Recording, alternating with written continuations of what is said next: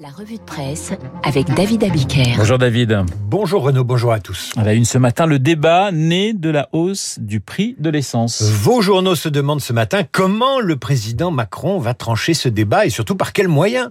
Le pouvoir d'achat a du sans-plomb dans l'aile, titre le canard, ça c'est le, les éléments de contexte. Prix des carburants, Macron veut éviter la fronde. C'est la une du Figaro. Quant aux Parisiens aujourd'hui en France, il titre Ce que l'État peut faire pour enrayer la hausse. Et Ève Roger, dans son édito du Parisien, euh, écrit ceci. Baisser les taxes sur l'essence, une baisse de 5 centimes du litre, ça coûtera 2 milliards et demi. Alors il y a le chèque carburant qui permet d'aider ceux qui en ont le plus besoin. Matignon est pour une baisse des taxes, Bercy est pour le chèque. Le président choisira dans l'opinion. Rémi Godot soutient le chèque qui évite de creuser trop les déficits et cible les ménages les plus modestes. Dans le Figaro, Gaëtan de Capelle estime ce débat ubuesque. La politique du chèque ou de la détaxation conduit à des absurdités. Soulager sur fonds publics les automobilistes victimes d'une taxation prohibitive des carburants elle-même indispensable pour remplir les caisses d'un État-providence qui compense les aléas de la vie avec de l'argent qu'il n'a pas.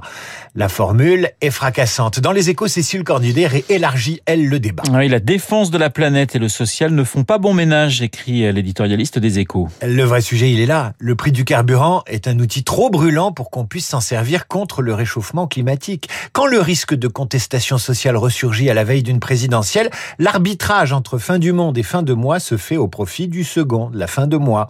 Dans un pays traumatisé par les gilets jaunes, il y a des vérités écologiques qu'on ne peut pas dire. Alors que fait l'État? Eh bien, il va compenser l'augmentation du prix de l'essence. Il va le faire, ça coûtera des milliards et en même temps, il il prolonge, c'est dans les échos page 12, le bonus de 6 000 euros à l'achat d'un véhicule électrique. C'est ça la transition énergétique. Pour quitter le tout pétrole, il faut subventionner conjoncturellement les Français qui roulent à l'essence, tout en les aidant structurellement à passer à l'électrique. Certains diraient que gouverner, c'est choisir. Eh bien, parfois non, faut faire les deux. Hollande estime, lui, que gouverner, c'est affronter. Affronter, c'est effectivement euh, le titre euh, du livre de l'ex-président qui sort aujourd'hui. Hollande canard d'Atouva dans Le Parisien en répondant aux questions de David Doucan. Les batailles lilliputiennes de la gauche, Montebourg comparé à un zozo, Hidalgo qui, doit, s'adresser à tous les Français et non pas à des corporations, Macron, une grenouille qui saute d'un nénuphar à l'autre.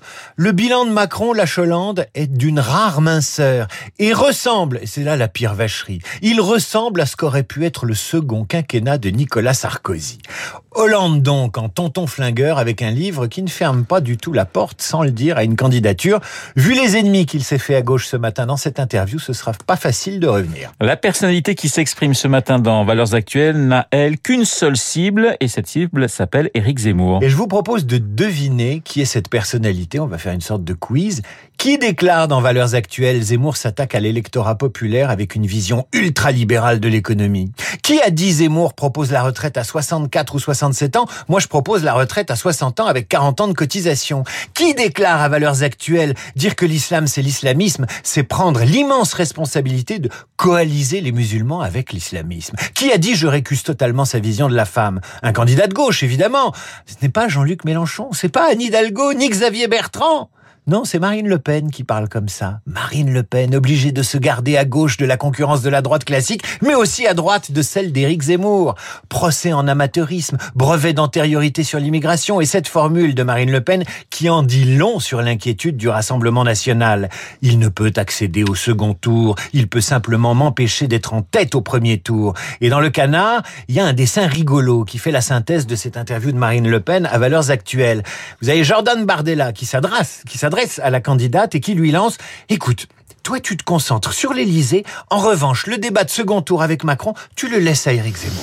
L'école à la une du monde, David. Les politiques vous expliquent à longueur de journée que l'école est un sanctuaire, qu'il faut laisser élèves et enseignants étudier en paix.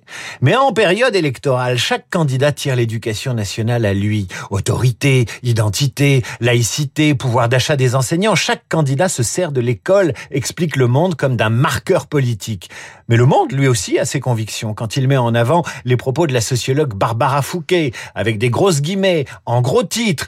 Notre croyance dans une école méritocratique nous empêche de nous, empêche, de nous emparer des inégalités. Et si c'était l'inverse? Et si au contraire les inégalités s'étaient installées à l'école parce que nous avons renoncé à la méritocratie, à l'autorité et à l'apprentissage des savoirs fondamentaux? Les parents qui choisissent une école hors contrat du réseau Espérance banlieue ont peut-être cette conviction. Le Parisien aujourd'hui en France consacre une double page ce matin à ce réseau éducatif contrôlé par l'État mais financé par des entreprises du privé et des entreprises du CAC 40.